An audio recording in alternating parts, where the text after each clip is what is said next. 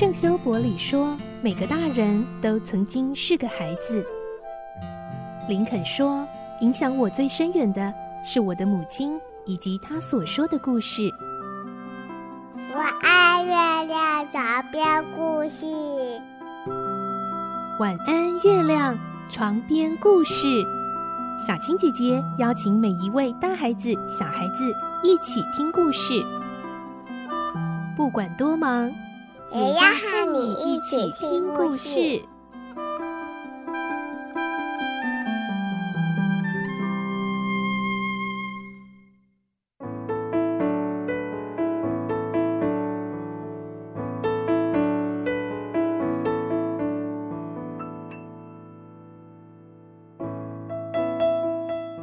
晚安，欢迎你和我们一起听故事。我是小青姐姐，我们继续来听奇岩城的故事。今天是二十八集，我们会听到一集到一步步的解开了部分的密语，尤其对于埃圭亚，也就是法语里“珍”的意思，原本一直以为是跟那座珍宝有关，结果一集到来到一处海岸眺望的时候，终于发现真正的埃圭亚了。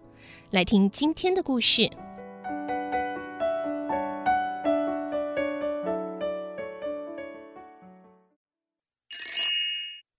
奇岩城二十八集，可疑的巨石。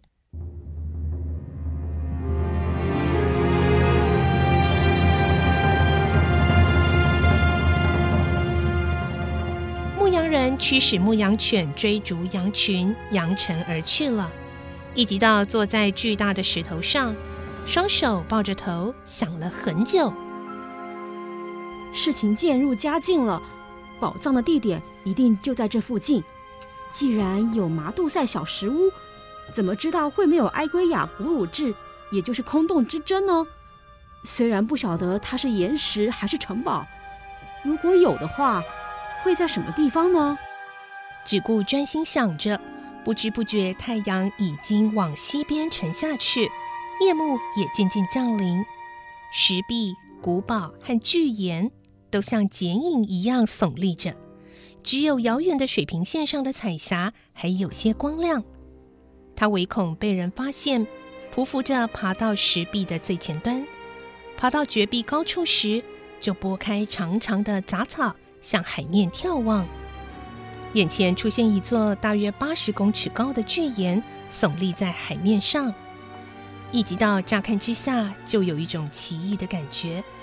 因为那个耸立在海面的巨岩，越往上越细，活像个大海怪从海中伸出来的一只尖牙。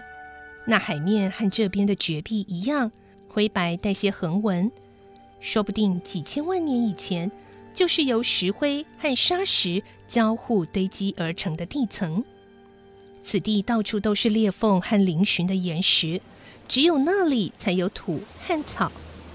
那巨岩整体看来有一种说不出的稳固和生命力，它屹立在强风暴雨、怒涛巨浪中，恐怕有几千万年了。啊，那形状是何等庄严，何等伟大！一直到受到了强大的震撼，一动也不动，只是伏在地上呆望着。一直到心有所感的说：“啊，看那形状，那座岩石，不是很像一个很巨大的针吗？针，是爱圭亚，错不了，就是针，是从海中耸立着魔神似的针。这下子我终于懂得了密语埃圭亚的意思了。”他兴奋的大叫，欣喜到几乎喘不过气来。不过他又想。只是这些还不能破解古鲁智空洞之谜。那么大的岩石，不会是空洞的吧？这个时候又发生了惊人的现象，在真岩的尖峰附近，有两三只海鸟悠悠自在地围绕着飞舞，由火红的晚霞中透视过来，从那附近的岩石裂缝中，竟然冒出了一缕青色的烟。啊，怪怪事！从巨岩里竟会冒出烟来！天哪，这不是告诉我那巨岩内是个空洞吗？是大真岩的空洞吗？埃圭亚“真”的意思就是指那个巨岩，而古鲁治代表的空洞也就在那里。这是天然的呢，还是由于地壳变动而形成的呢？是由于几千万年海水的冲击呢，还是由于雨水融化了石灰形成的洞穴呢？说不定是古人费了多少年的岁月，一锹一铲挖掘出来的。不管怎么样，那针状的巨岩里面确实是空的。同时，法兰西历代国王的宝藏也确实都藏在这个地方。这是何等理想的藏宝地呀！却被一个乳臭未干的十七岁高中生凭自己的智力发现了，真是了不起的推理能力，值得钦佩的呀！但是，一直到相信，在这以前，亚森罗平已经先发现了那一缕青烟，就是证明。啊，虽然被罗平抢先了一步，还不算晚，一定要设法接近那一块巨岩。窥探一下罗平在搞什么鬼才好。但是要怎么才能到达海中的大岩石上呢？这是个很大的问题。他心想，当然是要从海面上过去，可能在面向海的那一边有小船能够进出的裂缝。明天我就雇条小船。他返回附近伊特路达镇上的小客店。晚餐后，又关起门来研究密语。到了这种地步，解开这密语已经不困难了。他先专心研究第一行，经过长时间的思考，终于恍然大悟。第一行的下半部是一点点一点 a 点，如果加上适当的子音字，那不就是伊特路达吗？就是这个小镇的名字啊。如此一来，那前半部可能是指从伊特路达镇前往埃圭亚岩石的方向。岩石的位置是在小镇的西方。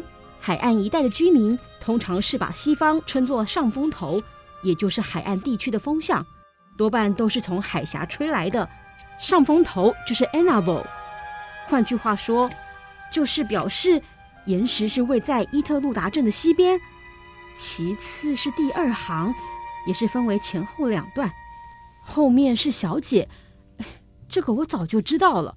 那一半是点 A 点点 A 点点点一点一点。但是据那牧羊人说，村里的人都把那地方称作杜麻塞小屋，房间和密语也正好相通。第三行就不简单了，想来想去。想起那城堡门上刻着“富莱否赛堡”的字样，他往原文上一凑，巧合得很。于是再把第一、二、三、五各行综合整理起来，就成为“伊特路达之西，小姐们的房间；富莱否赛堡之下，空洞之真。”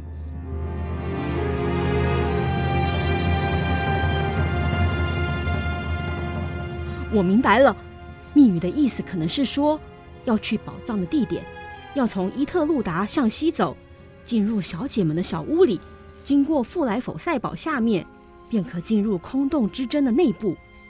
但是，这第四行又是些什么意思呢？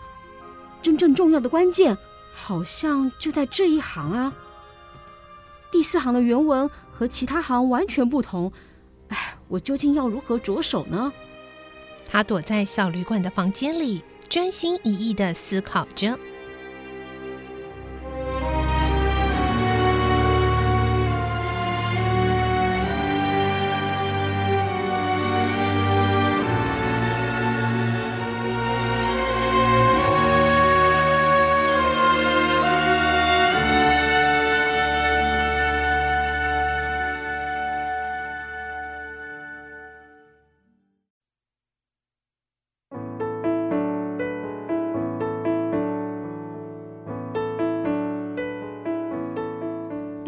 一集到似乎已经解开这个谜语喽。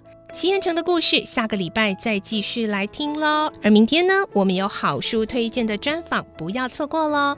我是小青姐姐，祝你有个好梦，晚安，拜拜。小朋友要睡觉了，晚安。